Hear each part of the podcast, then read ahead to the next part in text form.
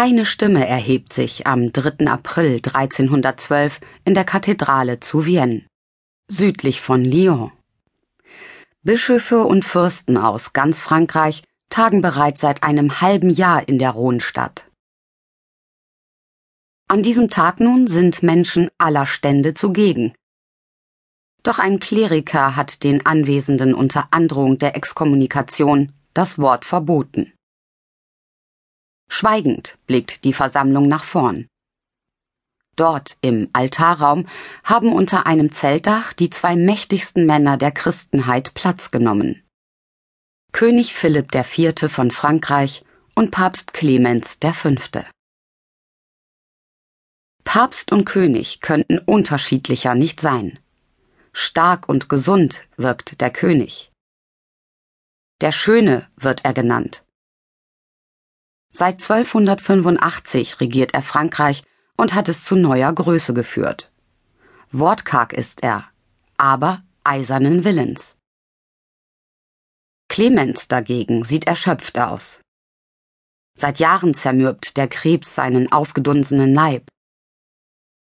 Sein heiliges Amt hat er allein Philipp zu verdanken, denn der König hat Clemens 1305 zum Papst gemacht und ihn genötigt, seinen Sitz von Rom nach Frankreich zu verlegen.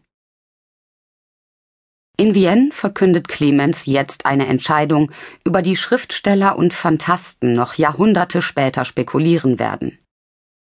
In seiner Bulle Vox in Excelso verfügt der Papst nach fünf Jahren Verfolgung, Folter und Zermürbung die Aufhebung des legendären Templerordens. Es ist der Schlussstrich unter das wohl spektakulärste Inquisitionsverfahren des Mittelalters. Historiker vergleichen es heute mit den stalinistischen Schauprozessen des 20. Jahrhunderts. Clemens verliest in der Kathedrale noch einmal, was den Glaubensrittern vorgeworfen wird. Spricht von der Häresie, der Glauben und Seelen ausgesetzt sind, von schrecklichen Untaten.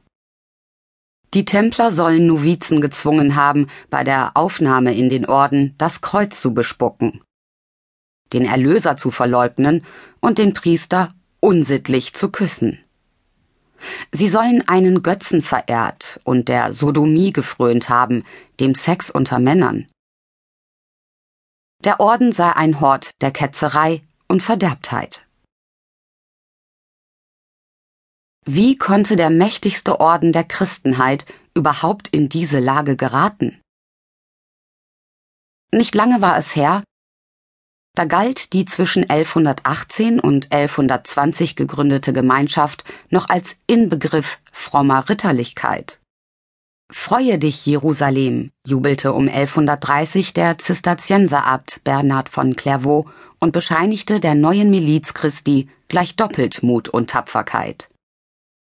Im äußeren Kampf gegen die Ungläubigen, die Muslime und im Inneren gegen die unsichtbare Macht des Bösen.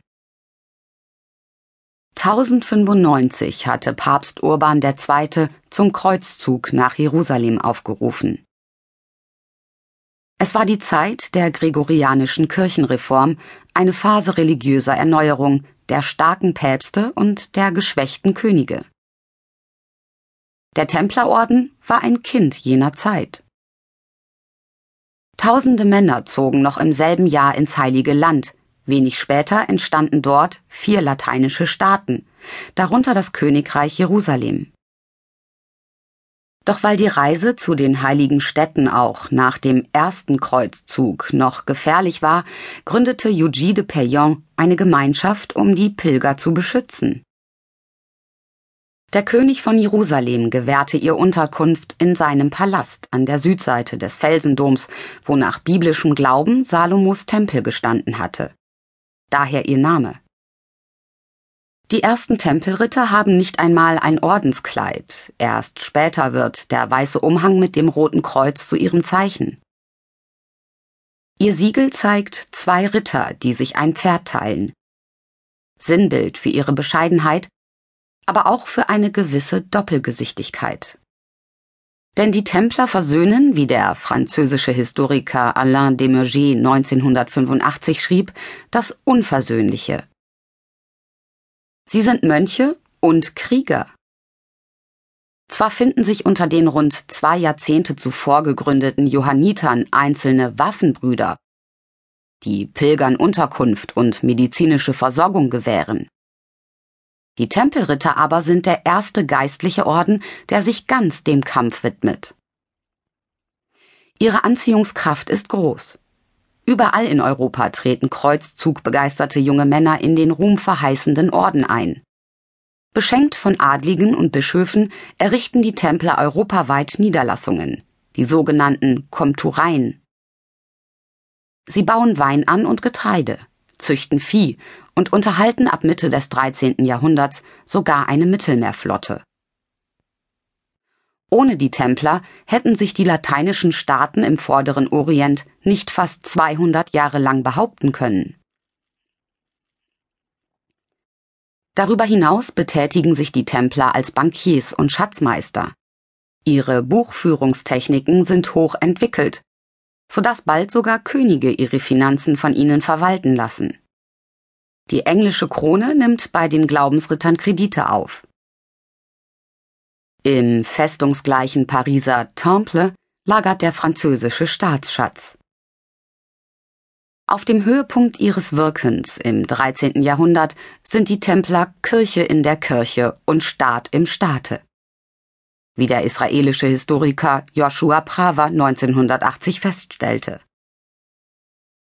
Sie zählen rund 7000 Ritter und weitere andere Mitglieder besitzen mindestens 870 Burgen und Komtureien. Doch mit dem Erfolg wächst auch die Gefahr. Denn vielen wird der Orden zu mächtig.